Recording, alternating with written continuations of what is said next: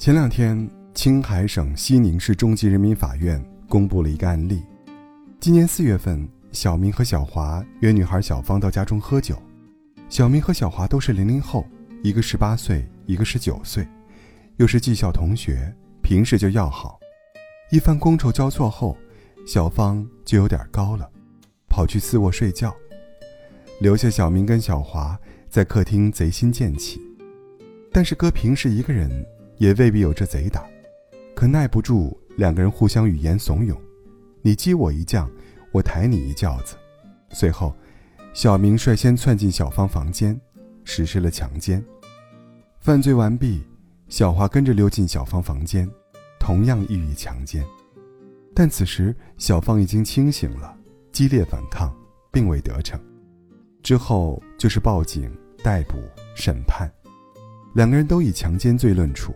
小明判了六年，小华判了五年半。这两个小伙子当然是罪有应得，但是看多了这类新闻，就会发现其中一个共同点：坏人做坏事，特别是青少年，很少单打独斗，大多是群体作恶。例子就不举了。回顾青少年犯罪最多的类型，就是校园霸凌。那些新闻当中，哪一条不是多人霸凌一个人呢？反正。从来没有见过一个恶霸欺负一群人，我见过的都是一群恶霸欺负一个人。我老家有一个邻居，比我小两岁，念小学、初中时虽然成绩平平，但人还算老实。但是到了高中，进了县城，忽然就像变了个人似的。最出格的一次，是发动老家所有的人脉关系，攀上县公安局办公室主任这条线，从看守所捞人。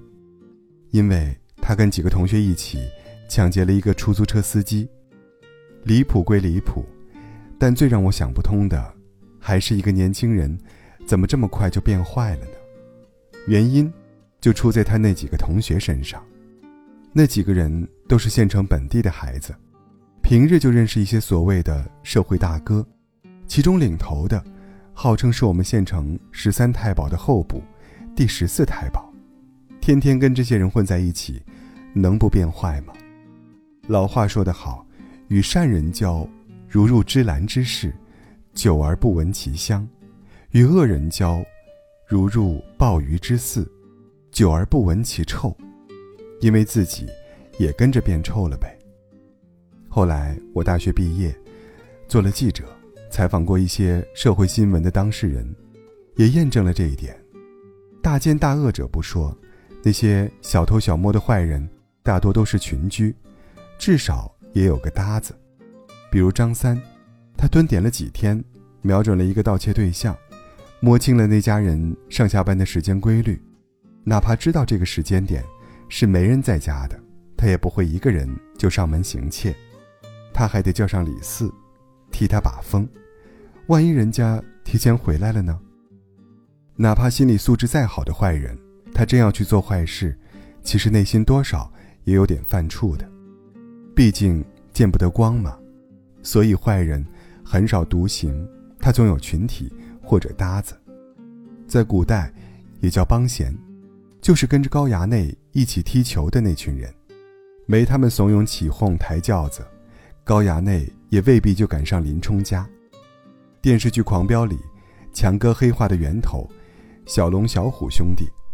也总是双双出现，不是吗？讲了这么多，其实就一个意思：跟谁在一起，真的很重要。一个人处在什么样的环境，一个人整天跟谁混在一起，一个人大体就会变成什么样。越是意志不坚定的人，越是如此。前些年有句话很流行，叫做“你的水平就是你最常接触的”。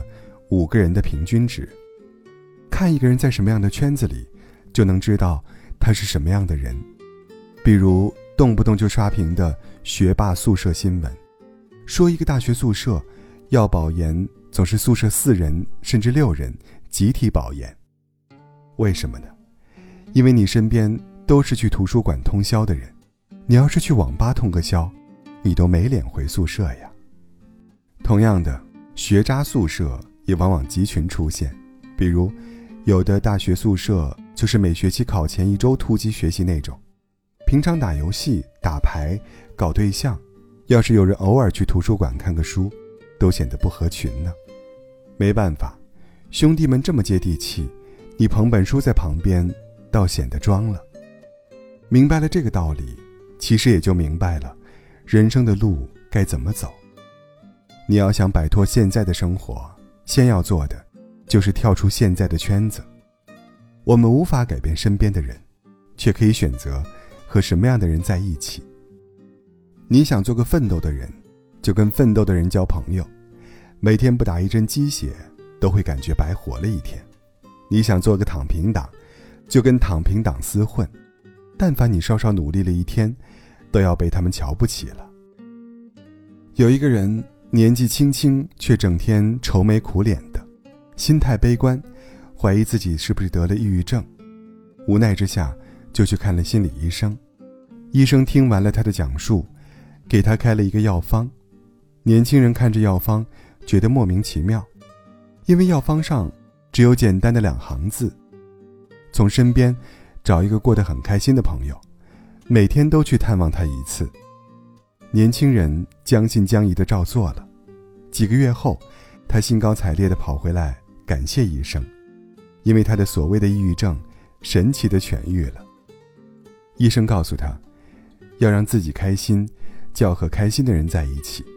没有什么药能比一个朋友的良性影响更有疗效了。并非你是谁，就会遇见什么样的人，因为我们生下来都是一张白纸，而是你遇见什么样的人，才会成为什么样的自己。因为人类。是社会化的动物，与什么样的人结伴，你就会成为什么样的人。也希望我们都能远离垃圾人，与优秀的人同行，遇见更好的自己。